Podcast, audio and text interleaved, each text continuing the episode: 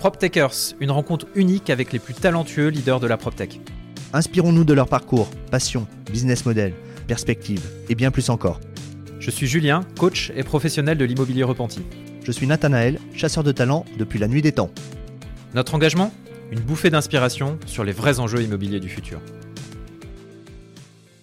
Aujourd'hui, nous recevons dans PropTecher Alice Chounier, physicienne et fondatrice de Géosophie. Le principe? Aller simplement chercher à quelques mètres sous terre le froid en été et le chaud en hiver. Sa solution ultra bas carbone permettrait de chauffer et de refroidir 50% de l'île de France à des coûts monstrueusement bas. En ces temps de crise énergétique, d'enjeux climatiques majeurs, la solution de Géosophie s'impose naturellement à tous les acteurs de l'immobilier. Un épisode sous le signe de la pédagogie et des convictions incarnées. Une très belle rencontre humaine. Bonne écoute les amis. Bienvenue dans le podcast PropTakers. Est-ce que tu peux nous présenter en quelques mots euh, Géosophie? Alors, Géosophie, c'est une start-up qui a été fondée il y a 4 ans et qui a pour objectif de rendre l'immobilier bas carbone accessible. Comment? En allant chercher sous la terre, dans le sol, la fraîcheur l'été, la chaleur l'hiver. C'est la géoénergie. C'est génial.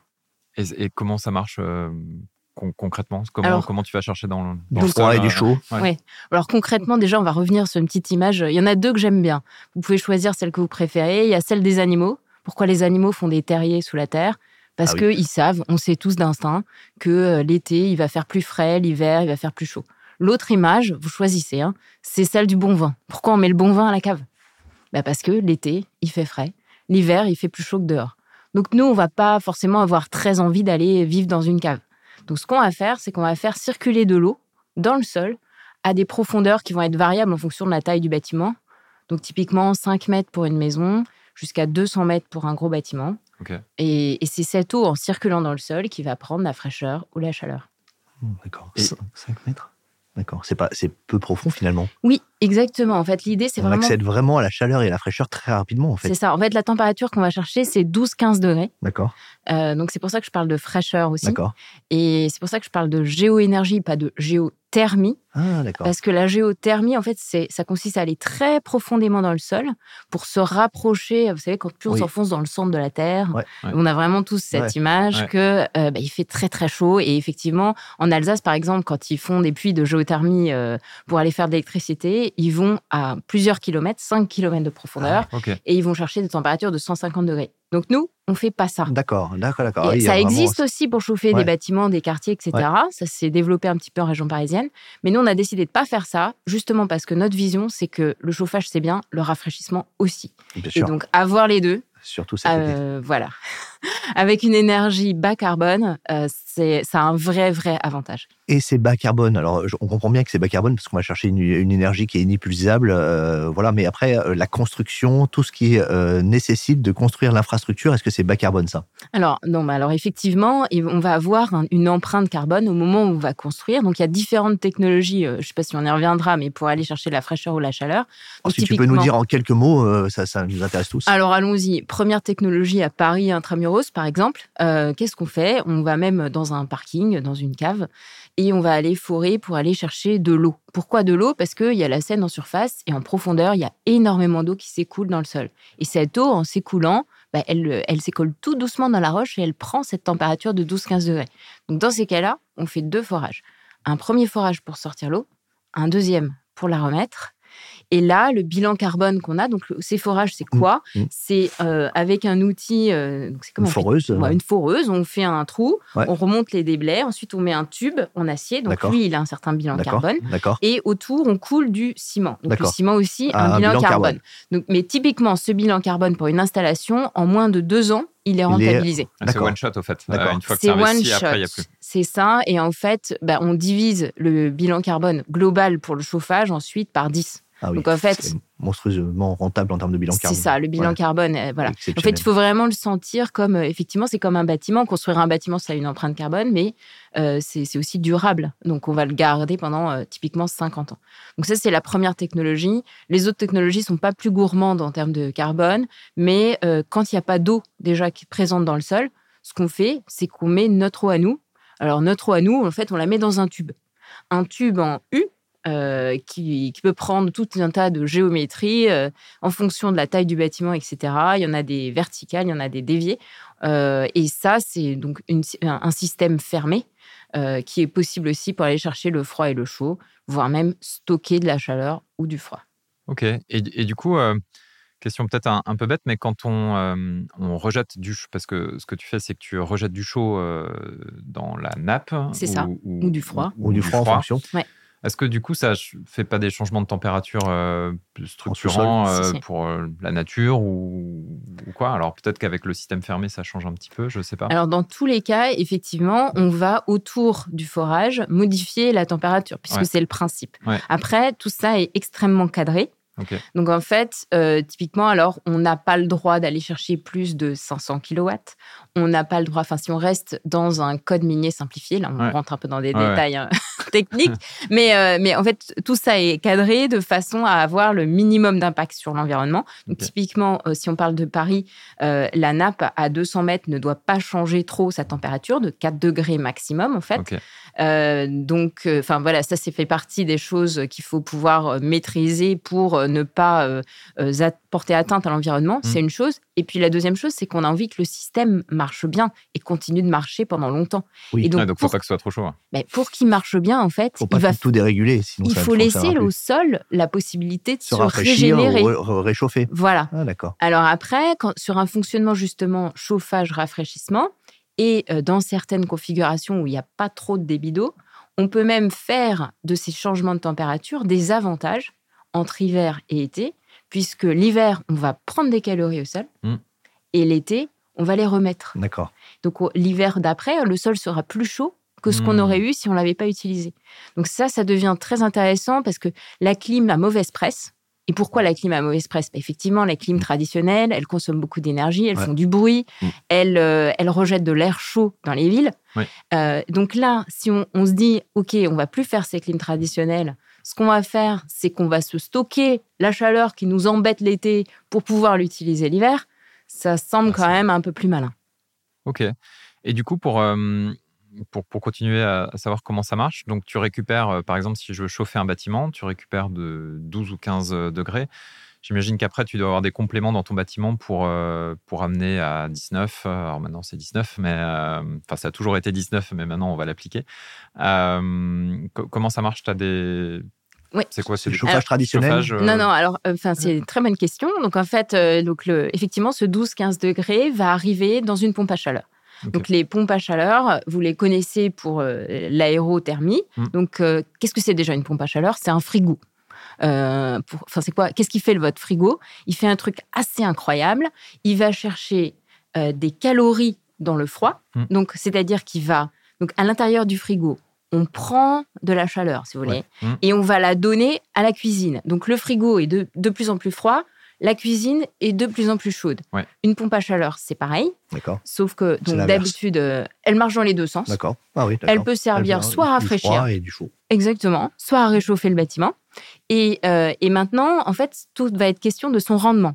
Soit on part de l'air extérieur, et si on part de l'air extérieur, on a beaucoup plus de travail à fournir pour faire cette, euh, mmh. action-là, parce que l'air l'hiver, il est froid. Mmh. On va lui piquer effectivement des calories, mais on va avoir beaucoup plus de, de, mal que si on part de 12-15 degrés. Donc typiquement, on, améliore les rendements des pompes à chaleur utilisées en géoénergie par deux euh, par rapport à des pompes à chaleur traditionnelles. D'accord. Très clair. Et est-ce que c'est, euh, enfin, euh, cette technique de la géoénergie, quelles sont les conditions euh, d'application de, cette technique? Alors, je disais, ça peut vraiment s'adapter à tout un tas de bâtiments. Euh, Mais ça ne pourrait pas être dans Paris, tout, Paris ne pourrait pas être en géoénergie pour les, contraintes de caloriques. Enfin, tu, on ne peut pas réchauffer trop la Terre. Donc, est, quelles sont les limites en fait un peu physiques de cette technologie? Ouais, alors bah, typiquement, le BRGM là, et, l'ADEME ont fait une étude récemment qui montre qu'on pourrait couvrir la moitié des besoins de chauffage et de rafraîchissement. C'est pas 100%. De, Paris ou de l'Île-de-France L'Île-de-France. L'Île-de-France, ah, d'accord. moitié quand même. C'est quand même énorme. Ah c'est énorme. C'est ah énorme. Là, on parle de, En fait, c'est n'est pas du tout une niche. Euh, voilà, c'est énorme. Euh, en fait, il y a certains pays comme la Suède qui se sont équipés en fait depuis les années 70. Dès qu'il y a eu un, choc pétrolier, eux, ils se sont dit bon, ça sent mauvais les hydrocarbures. euh, si on se met à autre chose, et aujourd'hui, c'est le quart de leurs bâtiments qui sont équipés. Nous, on a énormément de repart. Hein. On parle d'un pour cent. Donc ça existe. Hein. Il y a des installations qui sont là depuis 40 ans. Enfin, c'est vraiment. Enfin, voilà, quand je vous l'explique. C'est une technologie euh, simple en fait, une technologie... qui existe, qui est mature. Euh. Voilà, euh, qui, existe, qui est mature. Donc tout ça, en fait, c'est déjà résolu, c'est déjà dérisqué sur un certain nombre de bâtiments. vous allez me dire pourquoi je suis là? Bah oui. pourquoi es-tu là, Alice? Oui, Qu'est-ce que vous pouvez bien faire si c'est si simple? Bah oui. Alors bon, j'ai un peu voilà. Donc volontairement simplifier le.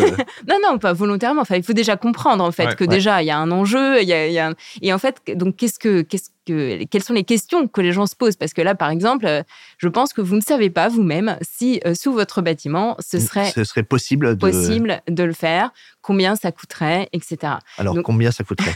Eh ben, alors justement là, je juste pour le savoir je en fait, peux pas te répondre comme ça. ben, c'est l'outil. C'est pas terrible, c'est des jeux oh non, allez. tu me répondras tout à l'heure. Je, te répondrai tout à l'heure parce qu'on m'a mis mon téléphone en silencieux. D'accord. J'ai besoin de réseau. D'accord. donc en fait, typiquement, euh, donc les outils qu'on développe, c'est euh, à partir d'une adresse pour savoir combien ça coûte, est-ce que c'est possible, comment on va le mettre Juste en œuvre. une adresse et tu, tu es capable de donner cette information. C'est ça. C'est ça. Ah, c'est génial. Voilà, donc l'idée, c'est vraiment de faire hyper simple bah, pour les asset managers, pour les non-sachants, pour tous ceux qui se disent comment je décarbone mon bâtiment, comment je fais pour le décret tertiaire, parce que maintenant, ça y est, c'est dans Opéra, hmm. plus ou moins. Mais après, c'était l'étape 1. l'étape d'après, maintenant, ça va être de diminuer la consommation et pas de la diminuer d'un peu. Là, avec la géoénergie, de quoi on parle? On parle de diviser par 10 le bilan, la, consommation carbone, enfin, ça, je vous en ai, les émissions, pardon, carbone, et la consommation par 5. Donc, euh, c'est pas un petit truc. Euh, mmh. Voilà. Alors, évidemment, ça va nécessiter un investissement, mais je pense que la plupart des investisseurs, c'est leur métier. Ils savent qu'il ne va pas rien se passer d'absolument magique, euh, même si euh, bon, il y a des choses sur lesquelles on peut travailler avec les usages, etc. Enfin, on peut quand même faire déjà beaucoup. Hein. Il y a des choses très très bien qui existent. Enfin voilà, comme les championnats de France d'économie d'énergie. Enfin, vraiment, il y a plein de choses qui peuvent montrer qu'on y arrive avec sans investissement. Mmh. Mais il y a un moment, en fait, ils savent qu'il va falloir investir. Et pourquoi pas ne le faire Et, euh, et alors l'investissement, justement, si on en parle, euh, un, bâtiment euh, tertiaire, quel est l'investissement? Est-ce qu'il y a déjà un investissement pour avoir l'information sur est-ce que c'est possible ou pas, ou est-ce que ça c'est une information qui est finalement accessible via peut-être Géosophie gratuitement? Alors, alors on se, on se rémunère quand même. À un moment, il faut qu'on vive. Ah, c'est oui, c'est ça. Donc, alors, enfin après ça dépend, hein, mais c'est la, toute première étape, c'est fonction du volume aussi commandé par nos clients, mais elle euh, à terme, elle peut, enfin, c'est juste quelques milliers d'euros. C'est, euh, comme un audit en fait. C'est ça, c'est cette toute première étape d'opportunité, elle va pas, ça va pas être ça du tout l'investissement. Oui, c'est, rien. C'est pouillem.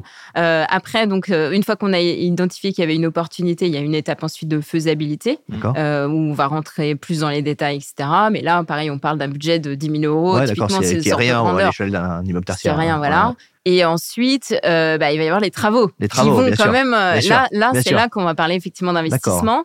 Euh, donc, si on parle de Paris, des immeubles parisiens, hein, donc on parle de, enfin, on va, on va s'intéresser plutôt aux immeubles de grande taille, typiquement à minima, minima 5000 mètres carrés. En dessous, c'est pas très rentable. Alors, on en reparlera. Ah, mais en, fait, là, si on est dans Paris, la solution qu'on va aller chercher, c'est vraiment les, les forages d'eau. Et donc, il faut les rentabiliser, ces forages d'eau. À partir du moment où on les a fait, en fait, qu'on est un tout petit bâtiment ou qu'on est un, énorme bâtiment, ça, ça change rien. Ça va se rentabiliser pareil. Donc, de préférence, on va aller sur plutôt les gros assets pour faire cette technologie-là.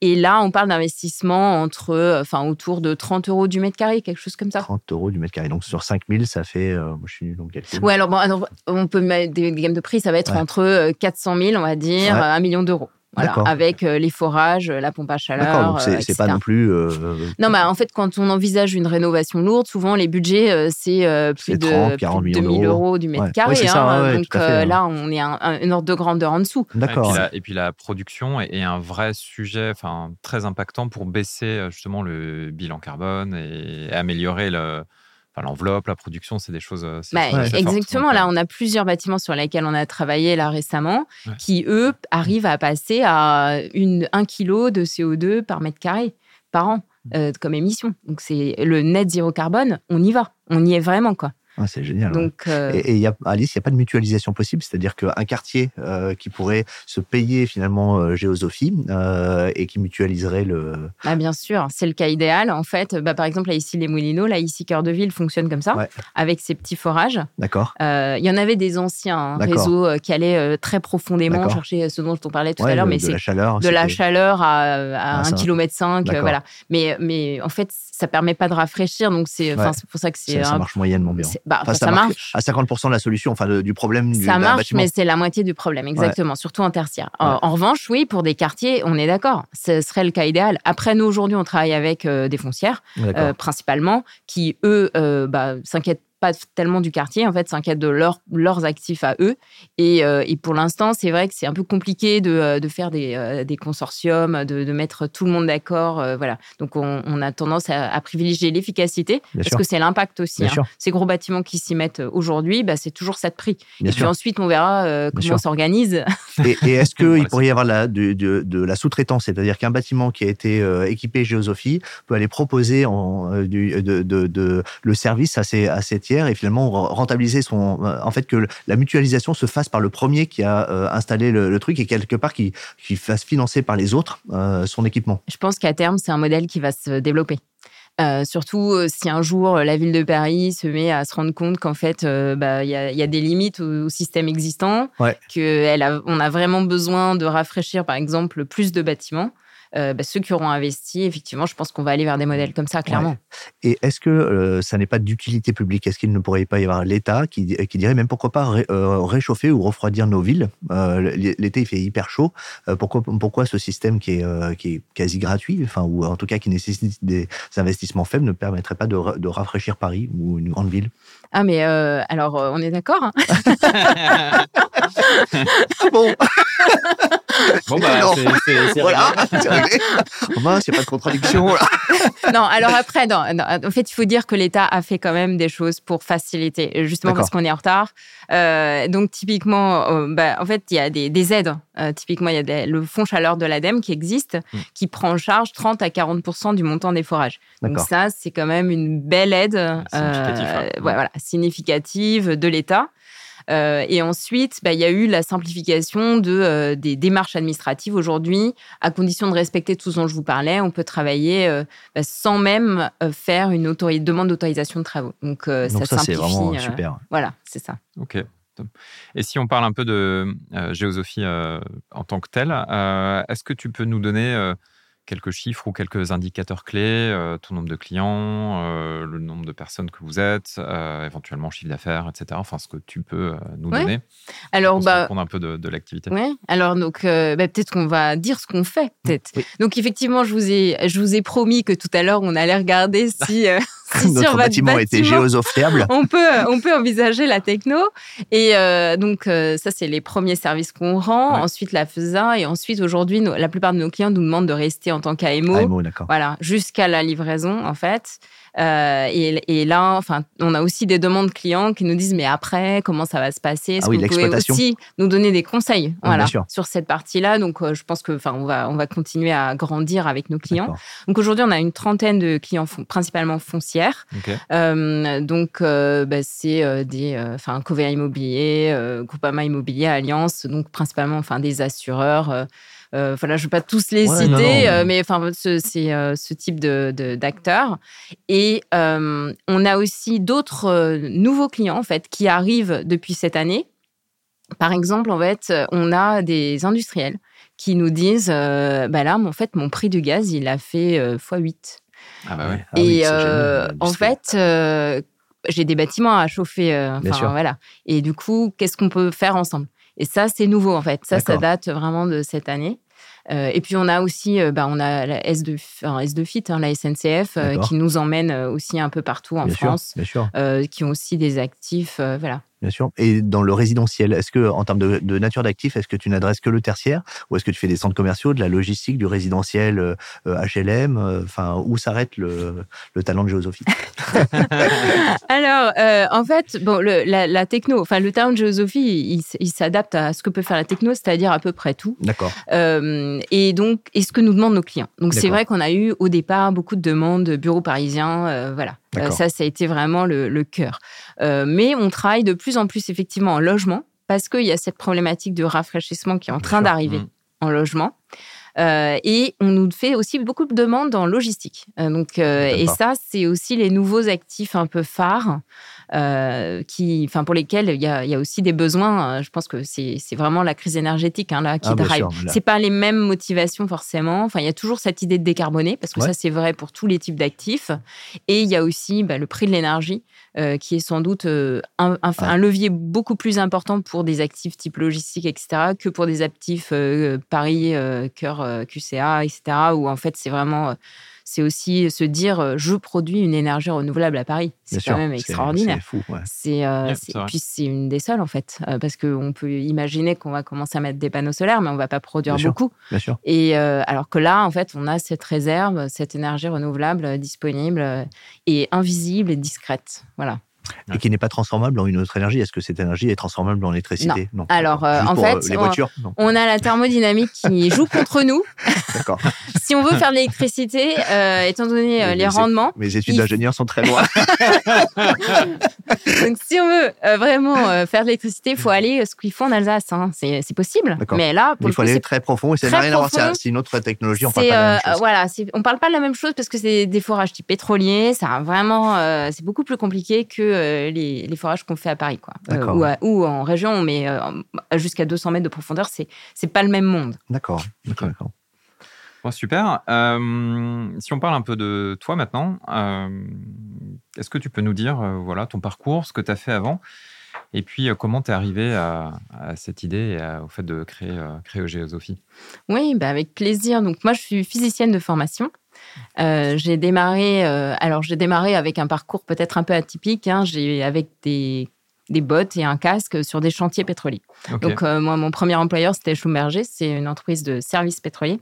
Et c'était dans le cadre d'un programme comme ça, où j'ai démarré en Allemagne. En fait, c'est ça qui m'a plu. C'était le côté aller dans le dur, dans les opérations de forage. Voilà. Alors, c'était pour aller chercher, en l'occurrence, du gaz mmh. en Allemagne. Peut-être pas assez, visiblement. Hein. mais non, non, enfin, c'est. Et, aussi de la géothermie profonde. ou alors faire des forages de stockage de gaz aussi, mmh. hein, qui sont aussi des types de forage pétrolier. Puis après, je suis revenue en France et j'ai travaillé euh, principalement en recherche et développement. Euh, en démarrant sur la construction de prix et ensuite en allant en capteur sur des sujets hyper transverses.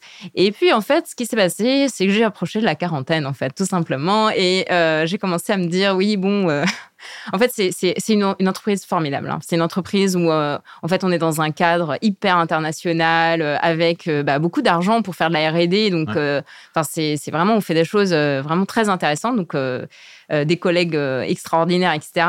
c'est un peu dur d'en partir, mais en même temps, vraiment, le pétrole, au bout d'un moment, ça, ça, pèse, quoi. Se dire, mes clients, en fait, bon, enfin, vous les connaissez, quoi. mais, mais c'est quelque chose que tu sentais, ça, cette histoire de pétrole, ça pèse, etc. Parce que j'imagine quand on est euh, dans ce type d'industrie, euh, on vit avec, comme un cigarettier. C'est pas, pas si simple. En fait, et puis j'étais pas seule. Hein. Au début, en fait, on a démarré dans un projet d'intrapreneuriat hein, qui existe toujours, qui s'appelle Celsius Energy, euh, qui, qui continue.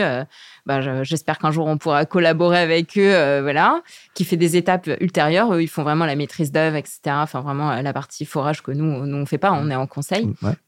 Et donc, j'ai démarré dans ce projet-là. Ça m'a amené en fait à, à HEC. Euh, pour suivre un programme qui s'appelle Challenge Plus, qui est vraiment dédié aux créateurs d'entreprises innovantes. Nous, nous, ils nous appellent les techos. voilà, donc euh, ça en dit long. donc, euh, j'ai démarré comme TK. Ou, je sais pas. Et, et je suis sortie de là en me disant ah oui en fait ah oui en fait c'est ça un client. Ah, oui. ah ah oui, en ah fait, c'est ça ah qui les intéresse. c'est pas des beaux modèles, etc. C'est vraiment savoir pour eux qu'est-ce que ça veut dire. Qu'est-ce que ça va et, euh, et, du coup, alors voilà, ça a été salvateur. Et puis, euh, enfin, c'est de là que je me suis dit non, mais l'entrepreneuriat, c'est pas pour moi. J'ai envie de faire de l'entrepreneuriat. C'est comme ça que Géosophie est née. Euh, voilà, de ces.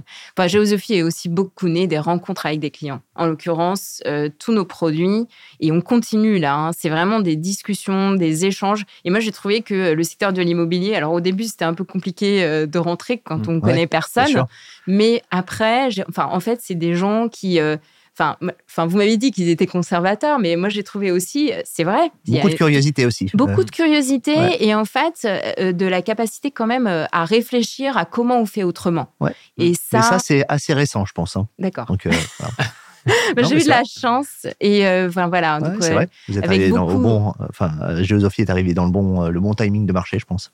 Voilà, et donc des, super rencontres qui ont fait euh, naître euh, voilà, les différents produits de, de Josophie euh, aujourd'hui. Et quel a été ton premier client? Alors le premier, bah, justement, c'est ce qu'on disait, ça avait été Covivio, mais pour une toute petite mission, avant même qu'on ait développé quoi que ce soit. Oui, parce que j'ai pas parlé en fait comment ça marche en fait nos outils. C'est aussi un gros travail de R&D mmh. avec plusieurs laboratoires partenaires parce qu'on s'est dit qu'on n'allait pas réinventer la roue. Euh, euh, et, donc, ça a pris du temps, en fait. Hein. Notre outil en ligne, il date de 2021. D'accord. Alors que la société avait été fondée en 2018.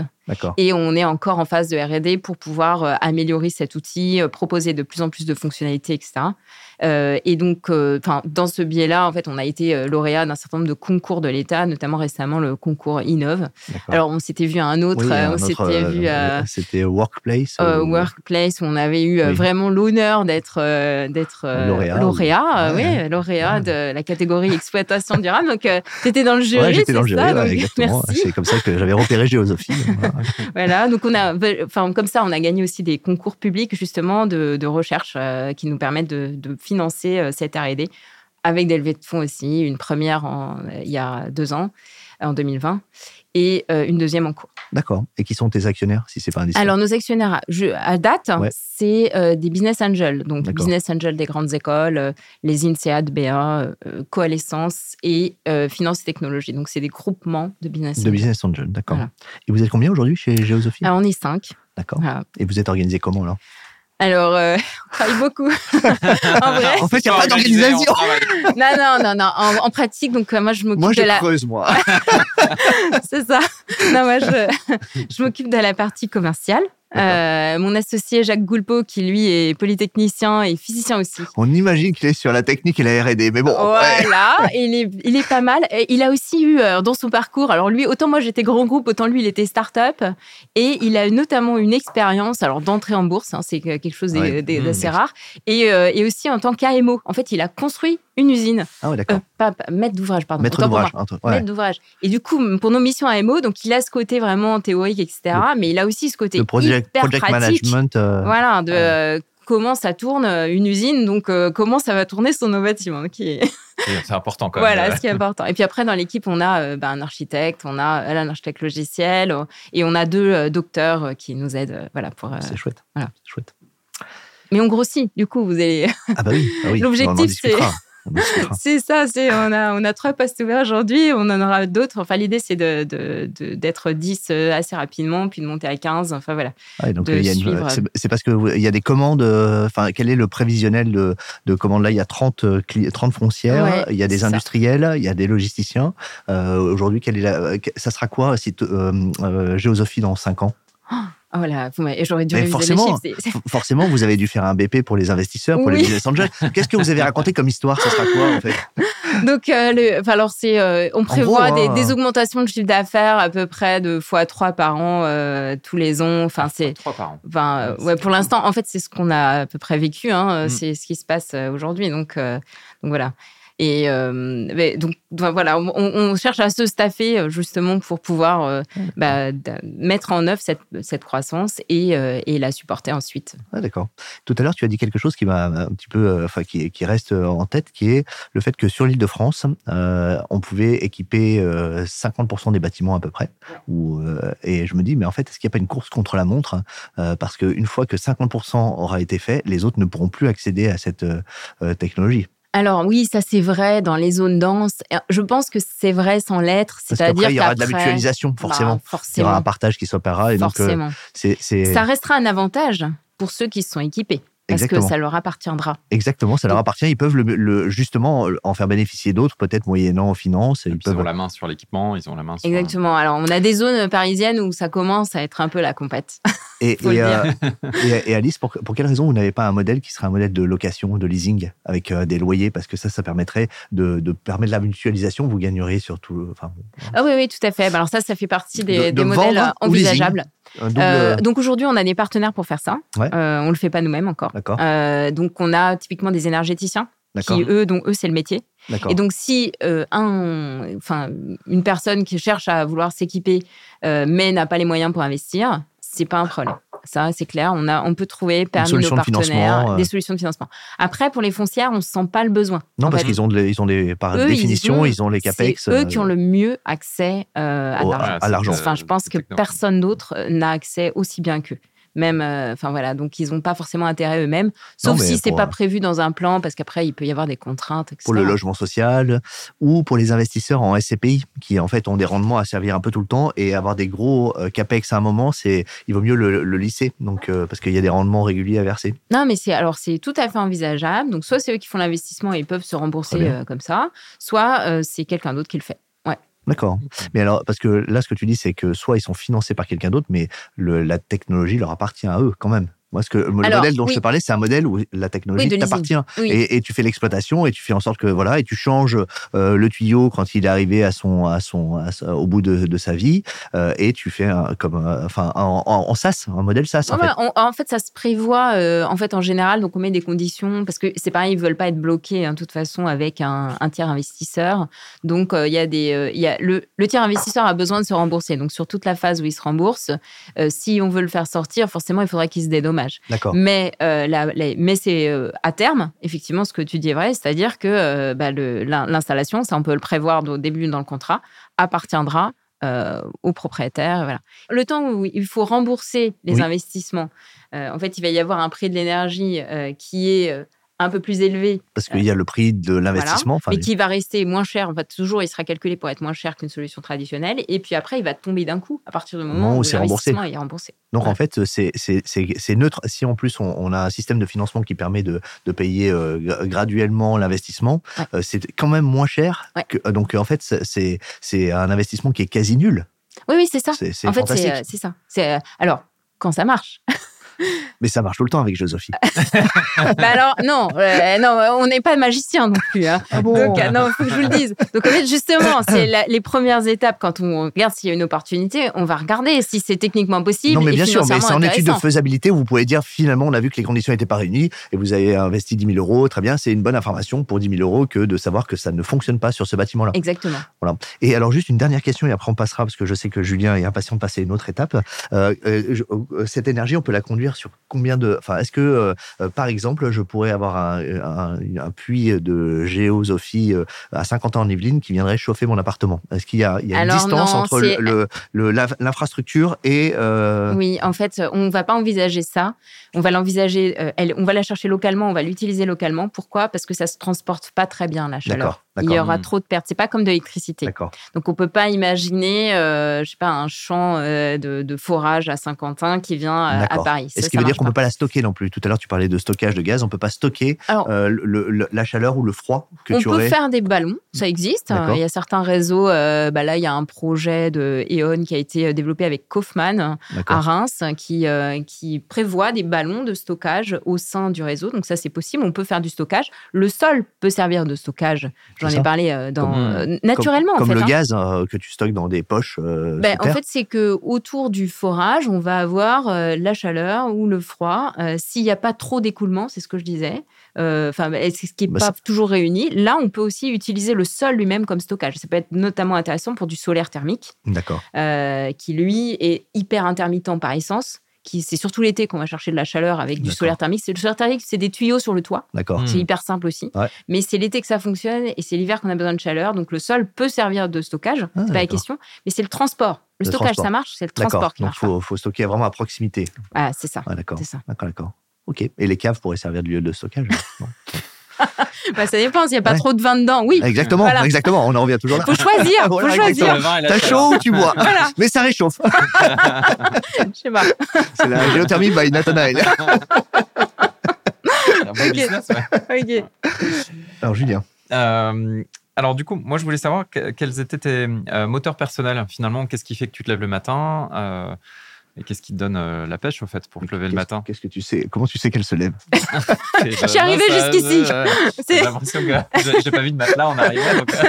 non, non, tout à fait. bah alors, qu'est-ce qui me plaît dans mon métier? Alors, c'est déjà que il se renouvelle tout le temps. En fait, alors c'est, enfin c'est le bon et le mauvais côté d'être chef d'entreprise, c'est que entre au tout début et maintenant, mon métier a nettement changé et je sais qu'il va être amené à encore évoluer. Euh, c'est donc cet apprentissage permanent. Enfin, ça, c'était un de mes premiers drivers. Mm. Et en fait, en vrai, enfin, je vous en ai parlé tout à l'heure en vous disant, c'est le sens, euh, c'est le fait de me dire, euh, là, on voit que, on sait qu'on a des choses à faire pour cette transition énergétique. Mm. Bah, faisons-les. Mm. et, ça, c'est possible uniquement avec, enfin, je pense, hein, des acteurs qui sont à, fond et engagés dans cette transition. Ok. Et, et, du coup, tu sens, tu parlais de la crise énergétique tout à l'heure, mais même au-delà de cet aspect de crise énergétique, tu sens qu'il y a une plus d'appétence hein, des, acteurs euh, vers, vers, ces, vers ces sujets ou c'est encore un petit peu. Euh, non, non, alors en fait, enfin ça, en fait, ça n'a vraiment rien à voir entre en 2018, quand je commençais à parler aux gens et leur dire, euh, vous savez, le gaz, c'est pas.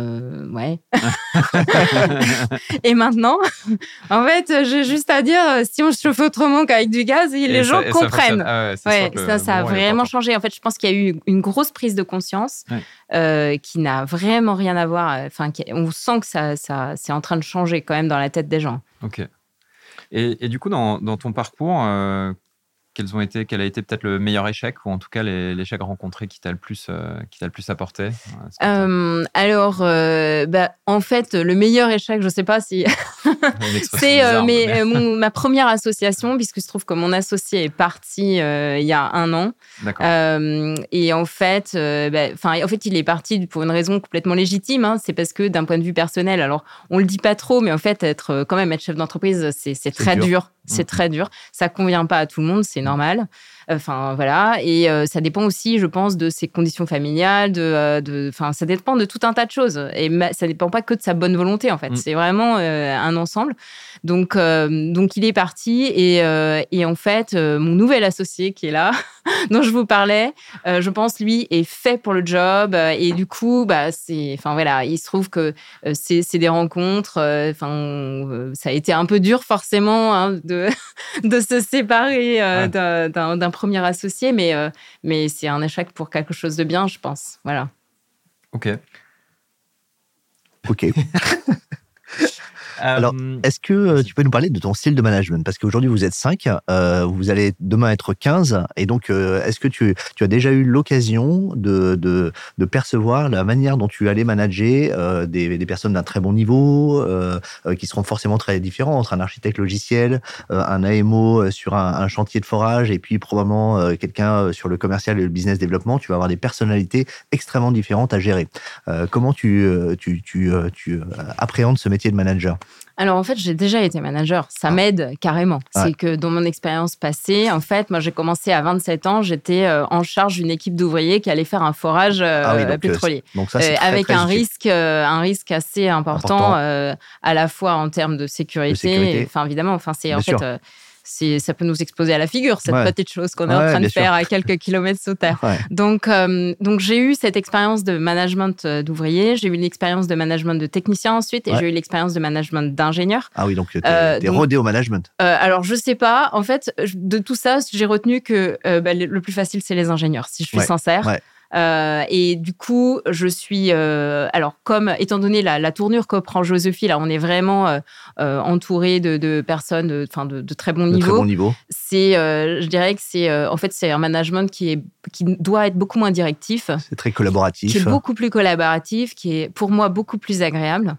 Euh, et enfin qui me convient mieux en fait parce que je suis euh, je pense que enfin plutôt euh, à l'aise dans ce dans ce type d'interaction en fait je, je préfère qu'on fasse ensemble en fait, j'avais une image qui me vient à HEC. En fait, il disait qu'il y avait plusieurs façons de s'organiser dans les entreprises qui pouvaient ressembler aux animaux. Donc, il y a les, l'effet meute avec un loup, un mâle dominant, etc. Et puis, il y a les chevaux. Comment ils s'organisent, les chevaux? Ils mettent une vieille femelle ah, d'accord. Et la vieille femelle, alors je me perçois. c'est moi. Ah, ben dis donc, Alice, euh, tu as une image de toi. non, mais en fait, qu'est-ce qu'elle a comme talent? C'est repérer le talent des autres. D'accord. Et euh, savoir le, leur permettre de se valoriser parce qu'elle va pas forcément se placer. En fait, c'est comme ça. Elle va trouver. Elle n'a pas d'ego et donc. Euh, euh, elle... Bah, elle... en a forcément, mais moins. Ah bon Enfin, je sais pas les juments, je les connais pas bien, je les ai pas fréquentées. Mais du coup, elles vont trouver, euh, je sais pas moi, celui qui a le meilleur odorat pour trouver la bonne herbe, et puis celui qui va être hyper vigilant pour trouver l'endroit où il faut quand il faut partir en courant. Et, et donc voilà mon style de management pour finir. D'accord, d'accord, bah, c'est une belle belle image. je pense à la, vieille jument. Et, du coup, euh, le leadership pour toi, comment tu euh, qualifierais ça euh, Peut-être en général, et puis peut-être comment tu vois toi ton propre leadership, comment ça se, ça se met en application? Alors pour moi, le leadership, c'est quelque chose qui s'incarne. C'est, on ne fait pas semblant d'être un leader. En, tout cas, c'est ma perception. Mmh. Et alors, à titre. Alors, c'est difficile de parler pour soi-même, mais c'est plus facile de parler pour d'autres personnes qui ont été nos managers. Euh, c'est vrai que quelqu'un qui, euh, en fait, enfin, ne, ne, transpire pas le leadership euh, est beaucoup moins inspirant et c'est beaucoup plus difficile de bah, d'obéir entre guillemets. Enfin voilà. Donc donc enfin oui moi le, mot clé pour moi leadership c'est incarnation. D'accord. Et quelqu'un que tu considères comme un grand leader que tu as croisé au cours de ta carrière, est-ce que tu peux nous l'écrire et nous dire pourquoi c'est un grand leader? Il ah, faut que je l'ai croisé au cours de ma carrière, forcément, ou je peux être une, personne que je trouvais extrêmement inspirante? Tu peux aussi. Alors pour moi, c'est Edgar Morin. Je ne sais pas si vous ah voyez. un centenaire. Ah oui, oui, il est euh, fantastique. Qui est, euh, Il y a un super article dans Le Monde de ce matin sur euh, toute sa vie, en fait, sa, philosophie. C'est une personne extraordinaire. Voilà. Donc moi, si vraiment j'ai un leader en tête, c'est lui. Et c'est marrant, j'aurais pas cité Edgar Morin comme leader, plutôt comme, euh, comme penseur de la vie, en fait. Mais oui, mais il l'incarne aussi. Pour moi, il l'incarne, en fait. C'est-à-dire que là, ce qu'il nous dit, euh, si on regarde son message, il nous dit euh, il faut arrêter d'avoir des œillères, il faut regarder de façon globale et il faut penser les humains aussi. Il faut penser l'humain et pas seulement voilà. Et donc tous ces messages là, pour moi, c'est une chemin, c'est une, enfin c'est une voie. Donc Enfin, c'est plus comme ça, ce sens-là que je vois. pour toi, un leader, c'est quelqu'un qui a des convictions et qui les incarne. Finalement, peu importe ses convictions, il faut les incarner et les, les vivre, en fait. C'est ça.